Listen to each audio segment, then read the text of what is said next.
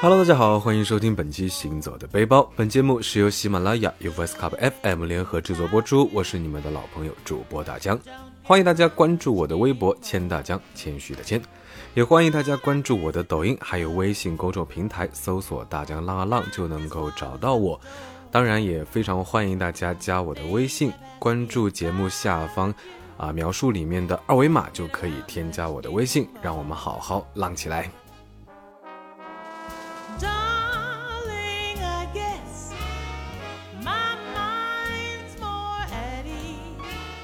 随着时代的发展，现代人旅行娱乐的方式呢，其实越来的越多样化。那大家发现，近年来各种沉浸式的活动演出是特别的多，比如说沉浸式的艺术展、沉浸式的演唱会、沉浸式的戏剧、沉浸式的密室逃脱等等等等。相信很多人跟我一样，其实第一次听说沉浸式这个新鲜的词儿的时候，是一头雾水。沉浸式的演出到底是什么？沉浸式究竟啊是怎样的一个沉浸法呢？呃，首先呢，其实它的互动感会非常的强。打个比方，平时我们看电视剧、看电影啊，只能跟随导演的镜头，镜头切到哪看到哪，一次呢只能跟随一个角色的视角走到哪，观众就看到哪。而沉浸式的戏剧呢，我们是可以进入到整个电影场景里面围观，而且想看哪个角色就跟着哪个角色一路看。啊，说实话，有一点点像大型真人 RPG 游戏。当然，光听大张这么说，可能你感受不到那种独特的氛围。只有实际亲身体验过，那才能够感受那种奇妙。正好上海呢就有一家沉浸式的戏剧《Sleep No More》不眠之夜，地址是北京西路一零一三号麦金农酒店。那那大江呢，其实有一段时间也是非常沉迷这部剧，去了三次啊，每次都是不同的全新体验。有朋友来上海去。有朋友来上海问大江去哪儿玩呢？其实我都会强烈的推荐。下面呢，大江就抛砖引玉，跟大家分享一下观影体验。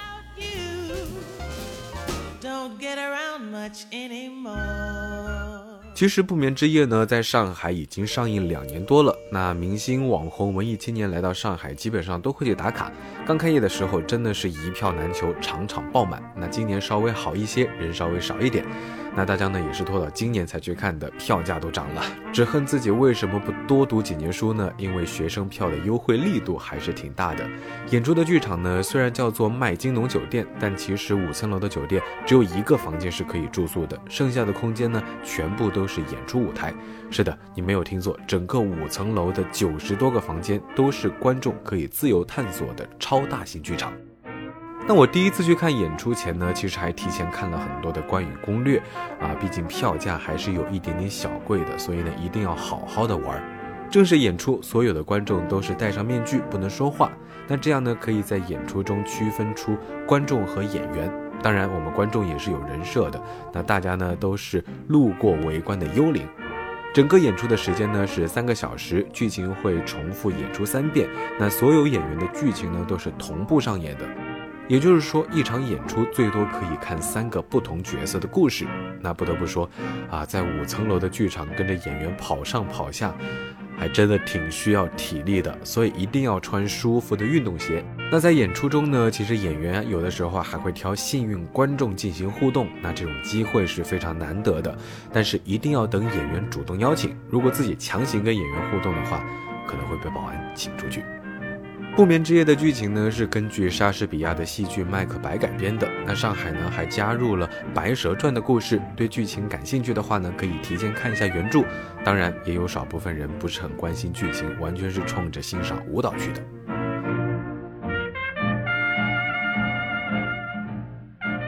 我第一次去的呢是买了下午七点最早进去的票，那六点半酒店门口已经非常多的人在排队了。进场是不能带包的，有寄存行李的地方。那手机呢也是放在一个随身的小袋子里面，不能够拿出来。进场前先要通过一条完全黑暗、只有地灯的走廊，真的是伸手不见五指，一路得扶着两边的墙走。在一片漆黑中呢，听到的音乐是希区柯克经典电影《迷魂记》中的《Prelude and Rooftop》。那音乐的渲染呢，让这段路有了一种神秘的仪式感，像是从半梦半醒之间进入到深度睡眠开启的梦境之旅。穿过了走廊呢，就到了曼德雷酒吧。那轻快的音乐，温馨舒适的装潢，一扫之前走廊阴郁的气氛。那主持人会叫号，然后大家按入场时发的扑克牌分批进场。一是呢，等候的时间其实不会太久；二是怕喝醉了进去之后可能直接找个房间睡着了，所以呢，嗯，大家并没有喝酒。那根据朋友说呢，酒吧的饮料还是挺好喝的。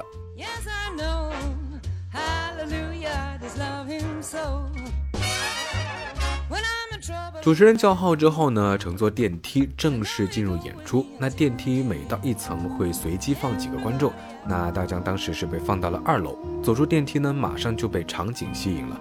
整个场景的装潢、家具都非常的有年代感，仿佛一下子穿越到了黑白电影的场景中。灯光也有一种朦朦胧胧、恍恍惚惚的感觉。以前的观影模式呢，只能提供给观众视觉、听觉的感受。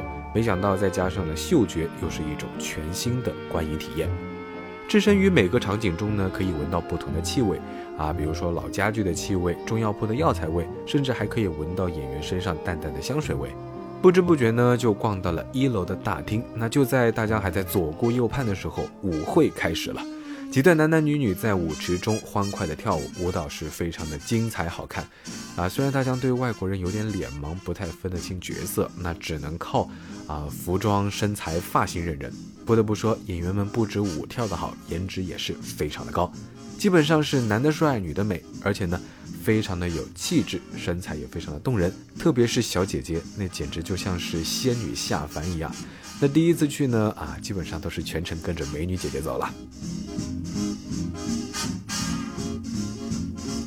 最震撼的一场戏呢，是三位巫师献祭的舞蹈。那红衣女巫站在灯光中，舞蹈随着她的一声咆哮开始，灯光一闪一闪的，把整个房间都照射成了一幅幅黑白色的定格画。那戴着面具的观众呢，也组成了整个画面的一部分。白色的幽灵围满了屋子中间，是三位巫师跳着舞庆祝麦克白得到皇位的献祭舞蹈。视觉效果满分，舞蹈呢真的非常有感染力。看着演员快乐的蹦迪，呃，说实话，大家心里其实也是痒痒的，想跟着一起蹦。但是呢，看周围的观众还是非常淡定的，那大家呢也是非常有秩序的安静看演出，只好按耐住蹦迪的心情，文明观剧。说到文明观剧呢，大家在这儿还是得啰嗦一句：如果大家和朋友一起看演出，最好还是分开行动，每个人看不同的角色、故事线，那这样可以交流出更多不同的剧情线索。一定不要在里面牵着手一起跑什么的，因为像人多啊，跑来跑去、上下楼梯，牵着手其实还挺容易绊倒，造成踩踏，那还是挺不安全的。其实沉浸式的戏剧呢，也不止上海有。其实最近在成都也有一部沉浸式戏剧《成都偷心》，是孟京辉导演打造的关于爱情和背叛、生活的变异以及智能和人造人的故事。那大家前段时间去成都就错过了，回上海才知道原来还有这部剧，真的是非常后悔。所以请看过的朋友一定记得跟大家说一说。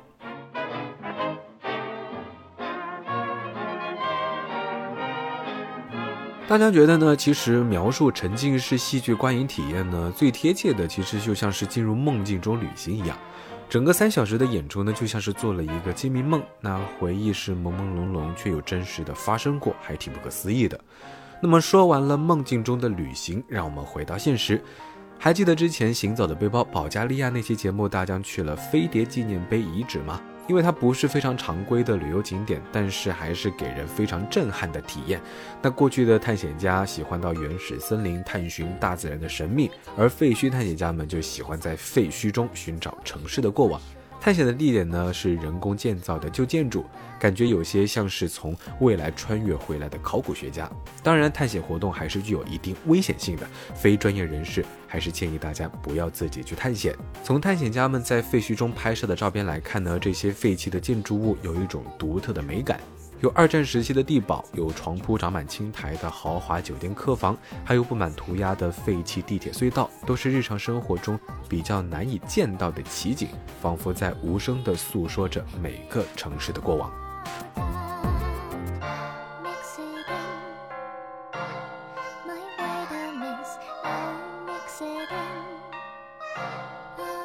那其实有几个遗迹呢，也是比较出名的另类景点，比如说日本的格列佛主题公园，曾于1997至2001年间运营，是日本众多被遗弃的游乐园之一。由于门票卖得太惨而倒闭。游乐园中的巨型格列佛雕像呢，也成为了探险打卡的圣地。人可以站在巨人雕像的手掌中，想要看到整个雕塑的全景呢，只能用无人机从高空拍摄，十分壮观。啊，不得不说，这个游乐园这么快会倒闭，呃，真的是选址是有很大的问题的。虽然大江不懂风水呢，但是还是觉得这个地方非常的不妙，因为旁边就紧靠着自杀圣地树海森林。